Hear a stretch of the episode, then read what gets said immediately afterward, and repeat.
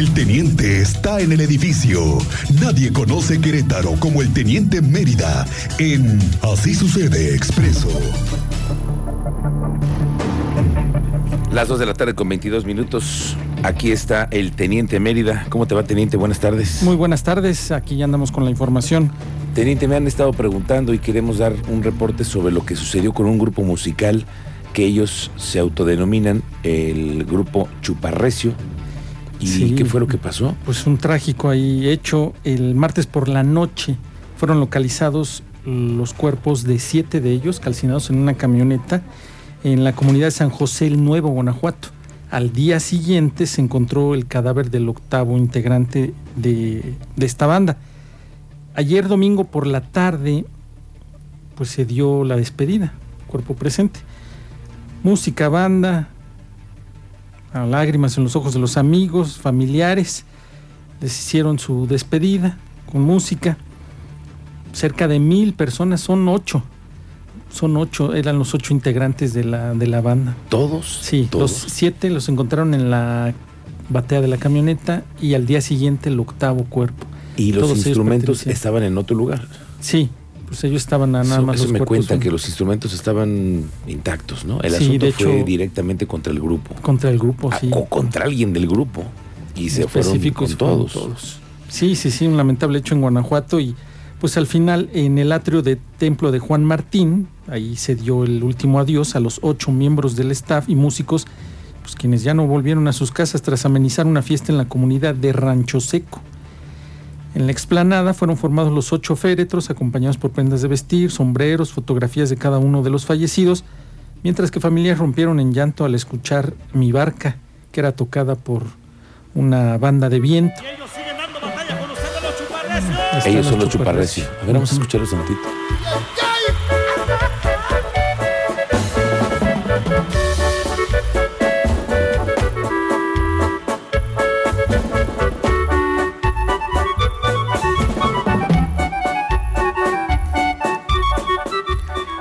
Señores eh, amenizaban muchas fiestas en las cercanías a Querétaro y Guanajuato, porque estaban también en muchas rancherías, ¿no? Sí, eran, eran conocidos ellos.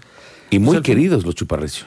Sí, los ubicaba muchísima gente. Tenía, tenían sus fans, tenían su, audiencia, su público. Claro, claro, claro, Cada quien tiene su gusto y pues sí tenían mucha audiencia ellos también. Bueno, ¿y qué se sabe de las investigaciones, teniente? Pues al, al momento no han especificado las autoridades de Guanajuato cuál es el móvil, ¿no? Hay líneas de investigación distintas. Una como la que mencionas, que uno de ellos estuviera involucrado y en pues algo que no le pareció a otro y ahí salieron todos los demás perjudicados. Hay varias líneas de investigación, hay que esperar a que avancen y empiece a informar la Fiscalía de Guanajuato. Eh, un sacerdote los recibió en la entrada y roció sus ataúdes con agua bendita para después darle acceso a la iglesia donde se llevó a cabo la misa de cuerpo presente y después llevarlos al panteón de la localidad donde se les dio el último adiós. Los habitantes de toda la comunidad caminaron en silencio hasta darle sepultura mientras la banda seguía tocando las canciones que a los chuparrecios les gustaban. Trágico. En otro tema, te refería el fin de semana a través de una nota en Expreso señalando eh, que cinco mujeres, al principio se dieron los datos de tres, cinco mujeres fueron lesionadas por arma de fuego durante una riña en laderas de Menchaca. Esta zona eh, está subiendo eh, una de las avenidas principales, que es prolongación Eurípides, del lado izquierdo tú comienzas a subir, a subir como si fueras a los juzgados cívicos de Menchaca. Luego, luego en la subida, mano izquierda, es una zona cerril, está medio escondido ahí el camino.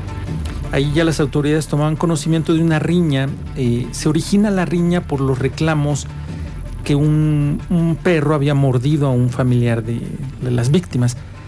Se origina la riña y sale a relucir un arma de fuego. Con esta la accionan varias ocasiones y lesionan a cinco Tres fueron atendidas, no pusieron en peligro su vida, las lesiones, pero al final generó un fuerte movimiento policial en la búsqueda del probable responsable que no se dio, no, no pudieron dar con el probable responsable.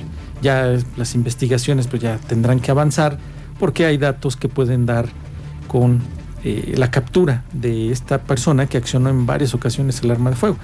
Todas las unidades apagaditas, escondiditas ahí tuvimos que subir a un, a un cerro en zona cerril con las imágenes que te muestro para poderles llevar la imagen de lo que estaba aconteciendo porque la zona era de difícil acceso y estaba todo totalmente apagado, a oscuras.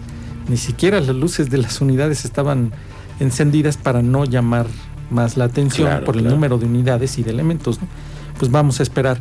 Y lo que les llevamos la semana pasada en relación a la agresión a un docente de la UAC por parte de elementos de la Secretaría de Seguridad Pública Municipal y aparte los que ya fueron eh, detenidos por medio de un orden de aprehensión, Sí, a ellos también les dijeron, vengan, chepa acá, hay que declarar, hay que rendir su declaración. Eso lo estaba yo escuchando el alcalde en tu calle, Luis Nava, hace rato una declaración. Sí. Tenemos ayer el, testimonio de lo que dijo el alcalde para escucharlo. Sí, dijo que no habrá tolerancia. Al tema de los elementos que se les pasó la mano con el maestro de la universidad y que además, mira, hay que hacer la reflexión, la valentía del maestro.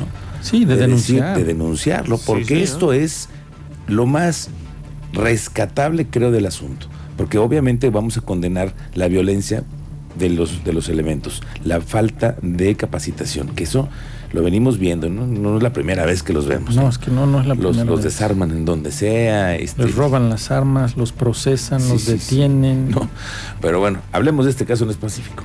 Estos señores se les hace muy valiente decirle no te vayas a ir a denunciar, ni se te ocurra el amenaza es grave. amenazado. Y el maestro dice, pues, ¿qué crees que sí voy a ir? Sí voy a denunciar. Y denunció. Y lo que, bueno, lo platicábamos el viernes pasado.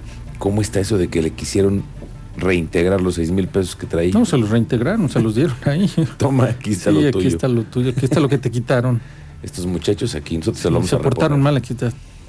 Y los, y los dos elementos... Están suspendidos. Y me enganché para acá, dijiste Me enganché para acá para ver qué, cómo estuvo. La, ahora va la versión de ellos. Claro, vamos, a, escuchar su versión. Pero por lo pronto el alcalde dijo que ni uno más, ¿no? Sí. A ver. Bueno, comentarles que la instrucción en el municipio es muy clara. Hay cero tolerancia y cualquier eh, señalamiento se turna al órgano interno que revisa, que analiza estos casos se suspende, por supuesto, a los funcionarios que hayan sido señalados para que no puedan tener, digamos, como intervención o que no puedan este, seguir eh, llevando a cabo funciones del municipio hasta que se esclarezca la situación. Y en este caso, este, si se determina a través del órgano que está realizando la investigación una responsabilidad, decir que serán sancionados de manera ejemplar. Él refiere de manera ejemplar, ya hace referencia a los elementos que ya están declarando en los juzgados en relación a la orden de aprehensión por los hechos del 5M en el Estadio Corregidora. Y también hacía mención de los elementos suspendidos que están bajo investigación por el órgano control interno para determinar pues qué fue lo que sucedió, ¿no? Realmente, porque al final al maestro no lo ponen a disposición, no lo presentan a un juzgado cívico, la unidad no es remitida a juzgado eh, a Corralón, nada, nada más así fue la amenaza, no denuncies, te puedes retirar.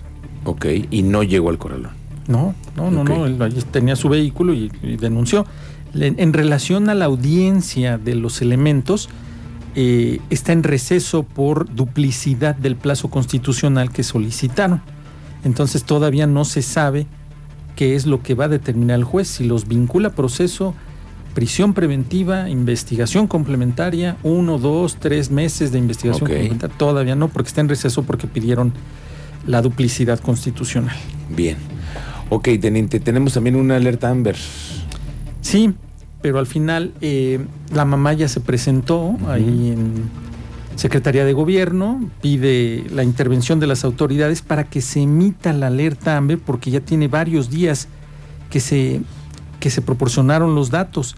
Pues al final hay que ver eh, por qué no se ha emitido la, la alerta Amber si se supone que ya desde días anteriores se había solicitado que se hiciera ya vigente la alerta Amber a través de las distintas plataformas que tiene la autoridad.